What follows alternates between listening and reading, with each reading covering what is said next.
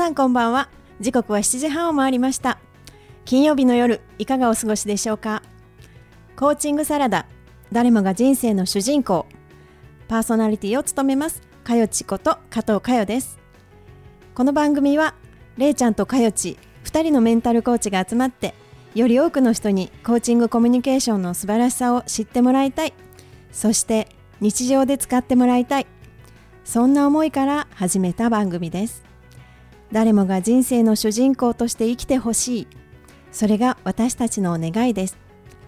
ということで相方のれいちゃんから自己紹介お願いします。はいえ皆さんこんばんは。海外駐在ママのための私らしい幸せライフエディターをしています。れいちゃんこと湯本れいなです。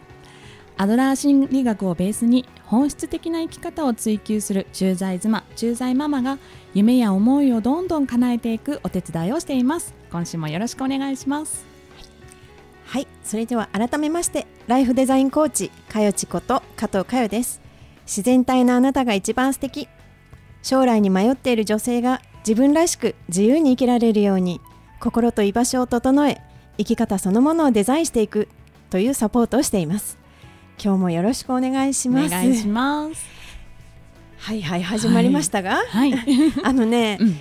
えっと最近私また新しくチャレンジしたことがあるんですよ。うんなんでしょう。え 星読みはこの前言ってたし。そう星星もね、うん。あれやってるけれど、うんうん。えっとねとうとう LINE アットを始めたんですよ。そうでした。もう大変で。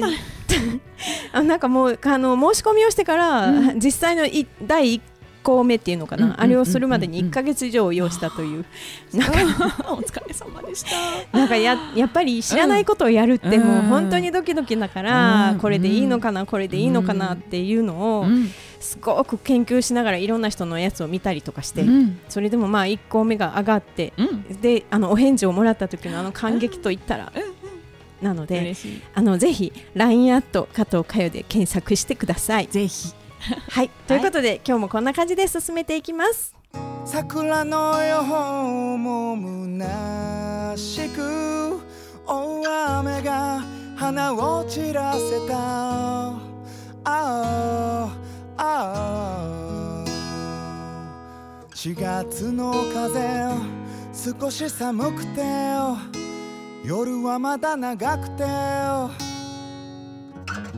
しけった花火の抜け殻を押し入れで出番を待ったああああ煙たがってる。でも嬉しそうな君を浮かべた。本を読み込んで君は真似しだしていつの間にか久の上で眠っていた秋寒いのはやって体温分け合って僕は凍える季節もあながち嫌じゃなくなってありがとうもさよならもここにいるんだよ。ごめんねも会いたいよも残ったままだよ。嬉しいよも寂しいよも置き去りなんだよ。恋しいよも苦しいよも言えていな。い風が吹いて思い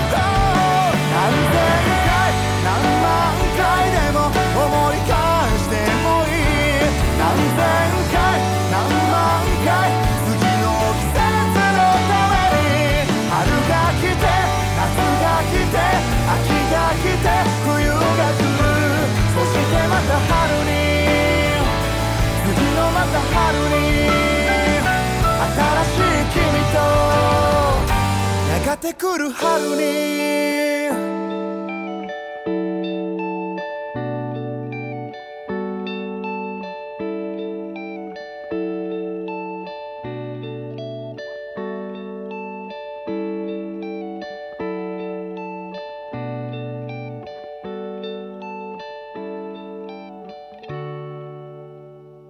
コーチングサラダ、え今週のテーマはちょっと重いんですけどもうん。就活死についてうん。話していきたいと思います。はい、れいちゃんはさ、うん。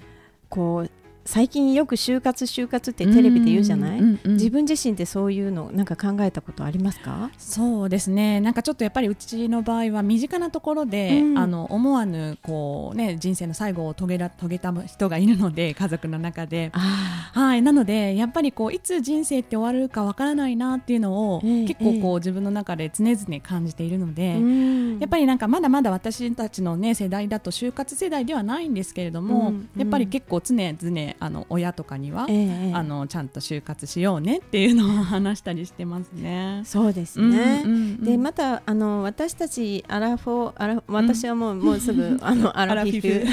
だけども、その世代って今度親の就活の問題がそうそうあるじゃないですかね。うんでお実家を片付けるのもそうだしお金の問題もそうだし、うんうんそれ以外にも、うん。本人がやっぱり残したいものって何かなとか、ね。なんか私は父も母も亡くなったので、うんうん。うんやっぱりあのいきなり来るので、うん。やっぱりなんかね、あの例えば写真一つにしてほもんとねなんかねもう、うんこのこれでいいかなこれでいいかな、うん。こう若すぎるかなとか言いながら、ね、でも綺麗な時の写真とかね。で本人はこれでいいのかな、みたいなものをやっぱり考えると、やっぱり自分にもこう置き換えますよね。そうですよね。うん。そう。結構最近あのね有名な方がねお亡くなりになることもあそうですよね。多かったですからね。そうそう、あのキキキリンさんがね亡くなられて、うんあのいろいろ特集されていてね、うんうん。なんかやっぱり私すごいかっこいい女性だなってね。思うんですよね。うんうんうんでねあのキリンさんが残された名言とかが、はい。結構やっぱりこう心に刺さるものが多くて、ええでちょっとアドラーチックだったりもするんですよ。そうなんですね。なんかね、うん。あの例えばねうん。あの自分の生き方を自分で決めるっていうところやっぱり主体的にすごく生きてらっしゃる方なので、うん。それを追求されていたんだなと思って、うん。でね、うん。なんか棺桶に何を持っていきたいですかっていうと、うん。夫。あ でこれ以上迷惑かけたらダメだからとかね。なんかねちょっとプッとユニークなんですよ、うん。一つ一つの言葉が。うん。うん。であのー他にはね、うん。あの目目が見えなくあの、手術をされて、うん。あの目が見えなくなっちゃった時に、うん。あのどうでしたかって言うと、うん。あのえっとこれで裏側が見えるチャンスかなっておっしゃられてるんですよ。ああもうもんあなんていうんですかね。目から通して見るものじゃなくてその裏にあるものを見えることそう。もともと形があるものしか見てこなかったからねっていう感じでね、なんかそれもこう、あのーすごい本当に深いそう,、うん。そうならないとそういう発想にはならないのかなって思って、ね。あるこう2つ見えているのが当たり前になっているので、うんうんうん。私たちは気づかないですけど、うん。それで片方が見えなくなるっていうことで、うん。なんかもっと奥のものっていうものに気づいていくって、うんなんかね気づくっていうのがすごくいいなって思ったんですよ。本当そうですよね。だからやっぱりこう老いていくと自分の体って若い時とはね全く同じなわけではないけれども、うん。むしろでもだからこそ見えていくものが増えてたり増えたりだとかええあとはそのね、先ほどあの看護家に夫を連れてきたいっていうのもちょっとユーモアが溢れてるってなんかすごくこう周りの人への愛情からなんか溢れてるこものがあるからこそなんかそういうコメントが出てきてたりするような気がしてて、そうなんですよね。結婚40年以上なのに別居が40年っていう、なんか住んでたの2年ぐらいなんで。そうなんですね。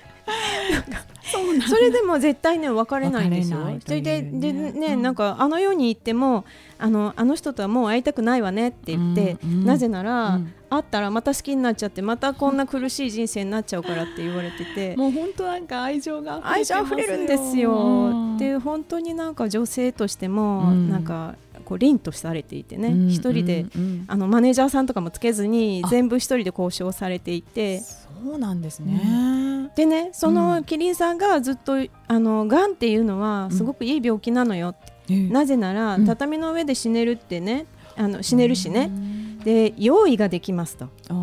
であのそのがんのあと余命何年っていうのっていう意味でしょうね、うんうん。でそれであのみんなに迷惑をかけずに、うん。自分の中で整理をして準備をししていけるのであーうん。あのだから最高ですと。うんうんうん。すごいななんかこう死ぬことは誰にでも訪れることだから、ええ。なんかそれを特別なものじゃなくってそれだったらば誰にでも訪れるんだったらそういうこう病気になってた方まあちょっと言い方あれですけど方が自分としては準備ができるからそれは悪い病気じゃないよっていうような風にねなんかこう感じましたね今聞いててそうですよね。うんでねがんになってからはすごく人と会う時間がねすごくあのこの人といつ会えるかもうわからないから、うんうんだから一回一回をすごく大切にされていて、本当にそれってがんにならなくても私たちはね。なんかがんというのではなくて、うん。時間は有限だっていううんのを考えると、うん。やっぱコーチングでもやるじゃないですか、うん。あのうん。あとこう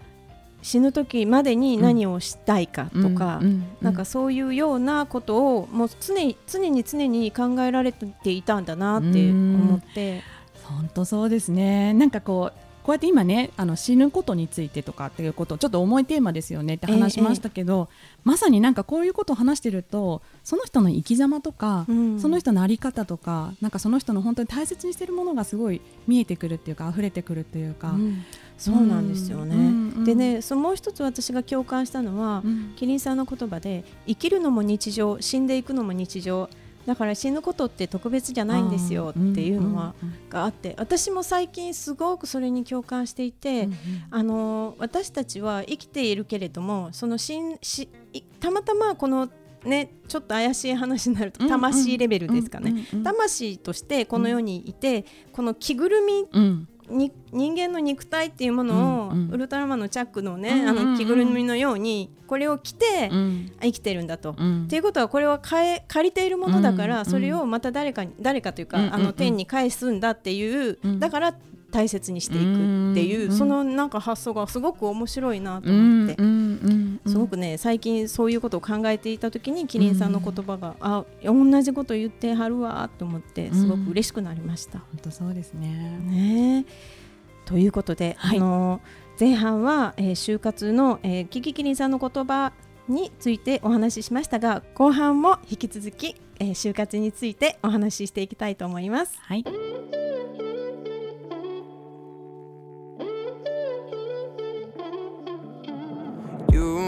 You used to walk the streets at night. Our parents didn't know, we kept the TV gone and left on all the bedroom lights. No, I haven't seen you since. We lost all our innocence. You left me in the dark while you drink in the park. We'll never be the same again. You and me were so, so close. And maybe that's what hurts the most. It's out of my hands. I've done what I can, so I just save my breath. Deep in my heart,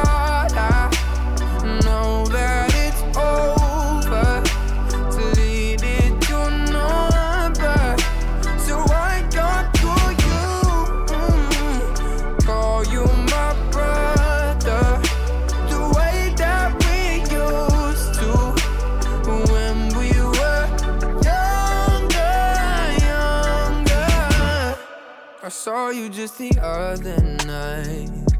I didn't even recognize you. I find it kinda strange. I guess that people change, but I didn't expect you to. You and me were so, so close. And maybe that's what hurts the most. It's out of my hands. I've done what I can, so I just save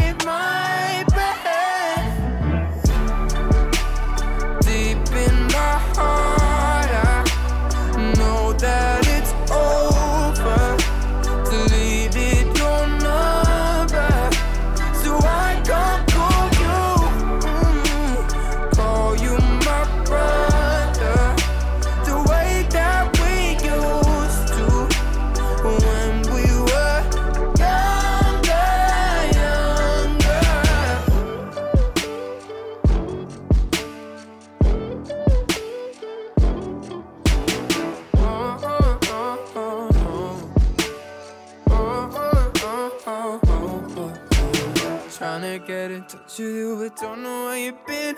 Have a conversation, but you never let me in. I've tried, I've tried. I've tried with you a thousand times. Maybe I don't have to play the bad guy in the end. Cause I've been trying hard enough to be a better friend. I've tried, I've tried. But we're out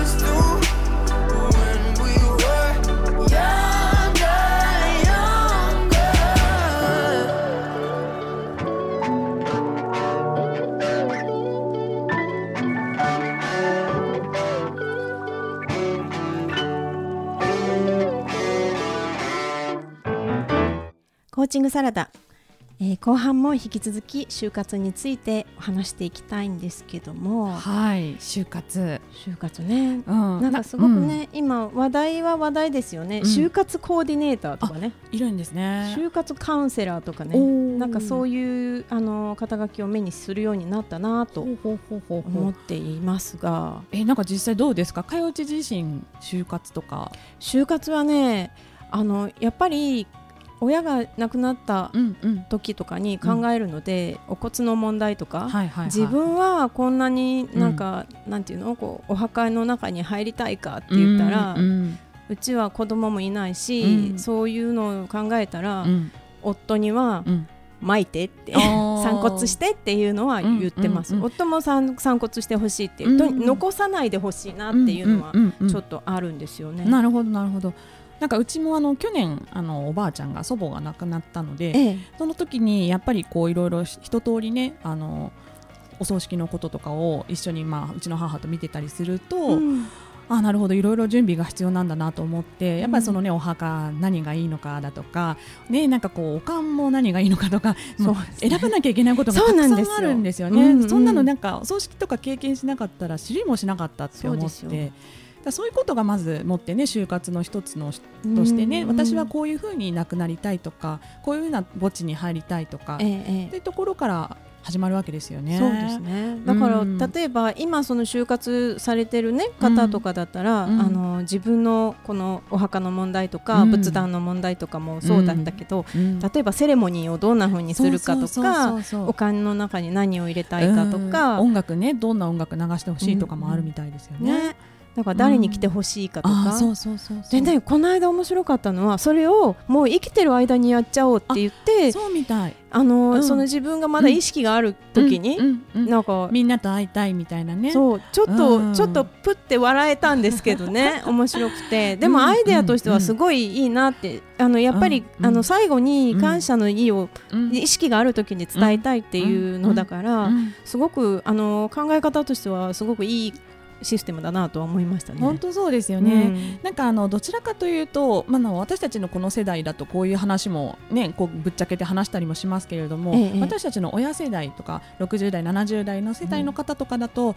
やっぱりこの死に対してタブー意識がある人が、ね。まあ、比較的多くって、えあのうちの親もやっぱり私からこうアアプローチしないとなかなかまあそんなのはその時になればできるのよみたいな感じでね、うん。あの後回し後回しにしがちだと思うんですけれどもさっきのねキキキリンさんのお言葉の中で、ええ。そのね、死っていうものは特別なものじゃなくて日常なものだと。うん。だからこそちゃんとあの明日のね例えばご飯炊くように まあね明日の準備をするみたいなイメージで、うんうん。自分のあのやってくる死についてあの準備しとくのも当たり前のことなのよっていうね意識がもう少しねね。こう広がっていくといいかなとは思いますそうよね。本当に。だからそれこそこううんなんかトータル的に自分のが亡くなった後にもそのうん。自分のやっぱりねあの家族うんが残っていくっていうのを考えるとみんなのためにいいこと、うんうん自分だけじゃなくてって、うん。だからそれをちょっとアドラーのなんか全体論的な感じで、うん。なんかみんなつながっているっていうか、あー。なんかねすごくいいなって思うんですよ。そうですよね。ねあの、うん。顧問なんかうんうん。自分みん愛だけじゃなくて、うい、ういっていう考え方？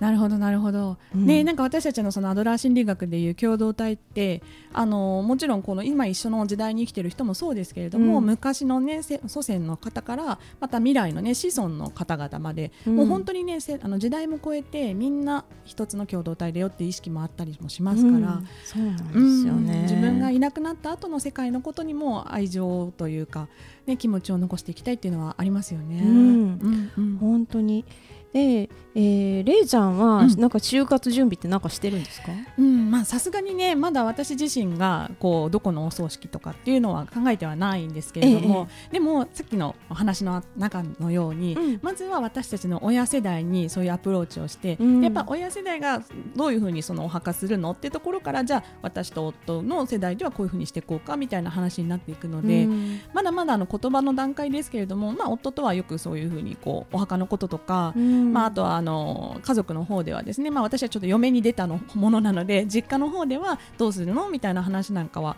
よくしたりはしてますね。ね、うん。なんかこう家の問題があるじゃないですか。もう今ね世の中すごい実家が余ってきているってで管理する人がいなくてでもそれを取り壊すにしてもそ,、れが親が死んじゃった後は、それをそれを取り壊すにしても何にするにしても、うん。そのその継続のか家族全員の意思を確認しないといけないとか、うんなんかすごいとうんってもややこしくなるっていうのをね、本当にそうだと思います。だからなんか本当にさっきの話じゃないですけど元気なうちにその親とかが元気なうちにみんなで話しておくっていうのがすごく大事だなと思っていて、うん。でそれがこうちゃんとした形で残っていければ、まあ、遺書とかあの正式な、ね、文書で残っていることで、うん。その後の世代の人たちがすごく楽というか本当になんかスムーズにねことが進むんじゃないかなと思うんですよね。うん。うん。私の母がやっぱり亡くなる前に、その時はうん。まだまだ先のことなんだけどって、うんでも、まあ、姉とうん。なんか、えー、と第三者っていうか、うん。あの法律事務所の方うん。のところに行って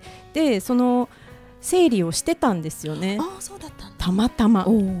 でもそのたまたまだったんだけど、うん。まあそれのね何ヶ月か後にうん。亡くなっちゃって、うんうんだからもう周りの人もすごくびっくりしてたんですけど、うん私たちが一番びっくりしたっていう感じだけれども、うんでもその母の意思っていうものを受け継いで、一番母が言いたいことやりたいことっていうのを聞いていたので、うんだから本当に良かったねっていうのをん。思います。そうなんですよ。うん。なんかこう関係者が多ければ多いほどその本人の意思じゃないところでいろんなこと言われたりとかああしなさいこうしなさいとかね、うん。その関係者の外側の 人たちそうそう。外野外野もの人はね。ありますから、ね。やっぱりその本人の意思っていうのがあればやっぱりそのね近くの人っていうのは回しやすいというかちゃんと進めていけるっていうか。そうですよね、うんだから確実にその自分の意思っていうものをそれがやっぱこう主体的に、うん。これをこういうふうに残したいとか、うん。これをこんなふうにしてほしいとか、うん。そんな過剰なそういうものはいらないとか、うん。うん。そういうのをしてあげるのがちょっと愛なのかなっていうふうにちょっと感じますね。本当なんかね生まれた時はみんなこうおぎゃーって泣いて自分が飲みたい時ね食べたい時とかってええ。主体的に生きてると思うんですけれども、うん。だんだんやっぱり年を取って大人になっていろんな周りのことも考えて自分の主体性がね失われつつあるけれどもやっぱり亡くなる時というか自分の人生の最後にはまたね自分の主体性を持って最後を終えたいっていうのを終えてほしいし、ね。自分も終えていきたいなと思いますね。本当にそうですよね、うんうんだから最後まで生きていてあの全部やり尽くしたなとか、うん言い言いたいことを言い尽くしたなっていう、うんそういうような感じでうんエンディングっていうのを迎えたいですよね。本当そう思います。自分自身だとコーチングセッションを受けるときいつもそれを思ってます。うん最後がいい人生だったと終える終えられるように。そうですよね。はい。はいということで、えーコーチングサラダでは、え1週間に一一つ、はい。あのおすすめをあのお聞きしているんですけど今日のおすすめは何ですか？れいちゃん。そうですね。あのこれあのさっきの終活の中でも私のなやただ喋ってる以外にやってることがエンディングノートっていうものをつけてまして、うん。あの何でもエンディングノートで検索するといろんなあのノートみたいなものが出てくると思うのでお好きなものでいいと思いますし全然普通のキャンパスノートとかまあ何でもノートでいいと思うんですけれども、ええ。なんか自分が楽しかったことの写真を貼ってみたり、うん。子供たちや夫とか家族に対してめあの手紙を書いてみたりああとあのほらパスワードとか、うんうん。本当はねなんかそういうの書いちゃいけないって言いますけれども、ええええ。連絡先とかパスワードとかこういうアカウントがあるよっていうのも書き残すことができるのでそうすると後の人はね残った人にとってあのありがたい情報ということで。にありがたいですね。うんそれは作ってます。ね、でそういうそういう中に感謝の言葉って普段絶対言えないようなことも書いておくと、そううん。もう安心ですよね、自分の中でね、うん。突然こう交通事故とかそそうういうのがあったとしてもそうそう。そこには思いがもうあるっていうね。そうなんです。で。なのでこれはあの本当はね毎年とか更新してもうちょっと書きつかあの付け加えていったりとかするといいのかなと思ってます。いい、うん。私もやってみます。はい。はいコーチングサラダそろそろお別れの時間となりましたが。あお知らせが一つ。あそうでした。はい。はい、えっと11月のねコーチングサラダお茶会もあお知らせしたいと思います。はい。11月16日金曜日、えー池袋で午前の10時から12時コーチングサラダお茶会を開催しますのでかよちとれいちゃんに会いに行きたいなアドラーのこととか話してみたいなっていう方はぜひいらしてください。はい、えー検索方法は、えー、湯本レイナ .com もしくは加藤佳代でひらがなで加藤佳代で検索してみてください。はいということでコーチングサラダ今日いかがでした？レイちゃん。そうですねなんかあのやっぱり最初重いテーマですけれどもっていうね、うんお話で出だしででしたけれどもこうやって話してみると、うんなんでもないことだったりっていうことが、だんだん話すことに分かってくると思いますので、うんうんなんかもうみんなもどんどんね話してみてもいいんじゃないかなと思います。そうですよね、ん死について家族であの日常として話していくって本当に重要なことだなと思いますね。そうですね。はいということで、えーコーチングサラダそろそろお別れの時間です。はい、パーソナリティはかよちとれいちゃんでした。ラジオの未来の皆様また来週。良い週末を。